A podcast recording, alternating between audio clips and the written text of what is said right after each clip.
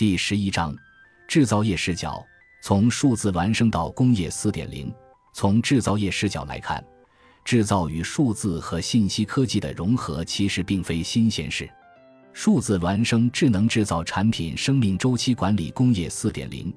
近年来，这些层出的概念不同于软件吃掉世界和在线这样从比特世界主导企业发出的声音。数字孪生工业四点零都是工业制造领域里内生的对数字和信息技术应用于生产环节的探索。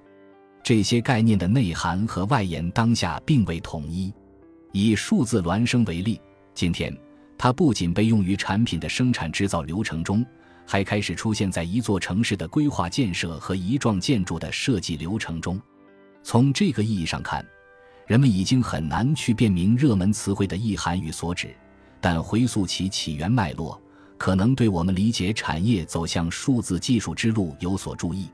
业界公认的数字孪生概念起源要追溯到2002年密歇根大学产品生命周期管理中心的成立。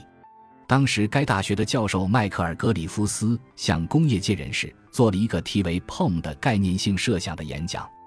演讲提出了数字空间、虚拟空间、从现实空间到虚拟空间的数据流连接，以及从虚拟空间到现实空间和虚拟子空间的信息流连接。格里夫斯当时认为，每个系统都有两个系统组成，一个是一直存在的物理系统。另一个是包含了物理系统所有信息的新虚拟系统，这个概念模型被命名为镜像空间模型。二零零三年，他在讲授 POM 课程时使用了“数字孪生”一词。二零一四年，他撰写的《数字孪生：通过虚拟工厂复制实现卓越制造》一文又对这一概念进行了较为详细的阐述。数字孪生被用来描述产品的数字化结果。不仅是对物理实体的虚拟再现，还可以模拟对象在现实环境中的行为。格里夫斯认为，任何一个产品在本质上都具有双重性，它既是物理的，也是虚拟的。虚拟信息是被浪费的物理资源的替代品，物理对象具有信息的等效性。信息是对物理环境的当前和过去状态的感官，以及对物理世界里所允许的所有操作和影响的理解。有了信息，就能知道事情的状态。根据格里夫斯的观点，产品生命周期管理则是一个信息驱动的方法，来创建、制造、支持和处理产品。通过这种集成的信息驱动的方式，可以管理产品的生命周期及其周边环境设计的各个方面的人、流程、活动以及技术，从产品设计到制造、部署到维护、服务。报废处理，直到产品的生命周期的终结。数字孪生的术语虽然流行于业界的时间并不长，但是有关其技术内涵的探索和实践却早已开始。格里夫斯对数字孪生和产品生命周期的理论探讨，也植根于四十多年的工业界从业经验。二十世纪后半叶，汽车、飞机等复杂产品工程领域出现的数字样机概念。可能是这种数字孪生的起点。二零零九年，美国空军实验室提出了机身数字孪生的概念。二零一零年，NASA 也开始在技术路线图中使用数字孪生术语。也是二零一零年，美国国防高级研究计划局发起的自适应运载器制造计划，提出重新发明制造，目标是通过彻底变革和重塑装备制造业。将武器装备研制周期缩短到现在的五分之一。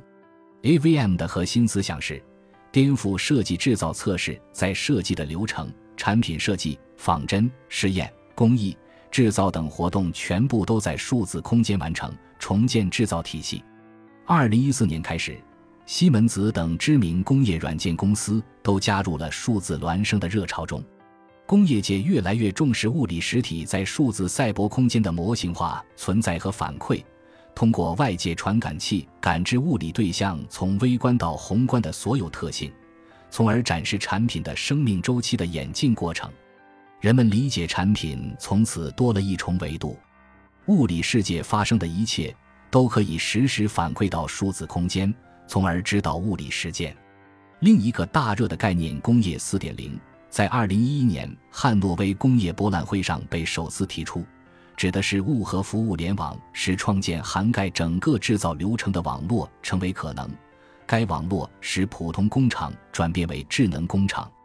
这一概念提出的初衷是提升德国工业的竞争力，利用数字化的进步来建设下一代工厂。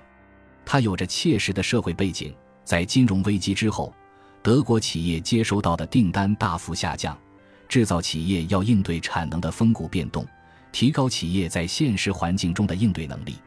德国国家科学与工程院二零一四年的报告指出。工业四点零所构建的网络将把数字虚拟空间和现实物理空间进行连接，形成信息物理系统。机器、仓储系统和生产设施都被 CPS 整合在一起。CPS 由能够独立自动交换信息、触发行动及相互控制的智能机器、储存系统和生产设施组成。这为制造工程。物料使用以及供应链和生命周期管理所涉及的工业流程改进提供了便利。工业4.0从提出之初就扎根制造业，它被广为人知，也得益于世界第一大工业展——汉诺威工业博览会。随着影响力的扩大，工业4.0也被称为第四次工业革命。与之相对应的前三次工业革命，分别是以水力和蒸汽为动力的机械制造革命，以电力为动力的大规模生产革命和电子学 IT 技术应用带来的自动化革命。之后，各国从提升本国制造业竞争力的层面，掀起了制造与新技术革命相结合的热潮。工业4.0的所指也越来越宽泛，数字孪生工业4.0的纷繁概念。礼义辨析在这股浪潮里已经不再重要，正如行业从业者所意识到的，在这波数字技术与制造相结合的浪潮里，最重要的并非它叫什么，而是让它发生以及它带来的影响。国内智能制造领域的学者安小鹏认为，制造业数字化意味着制造业范式迁移进入新阶段。所谓范式变迁的提法，要追溯到微软研究院研究员。关系型数据库的鼻祖吉姆·格雷，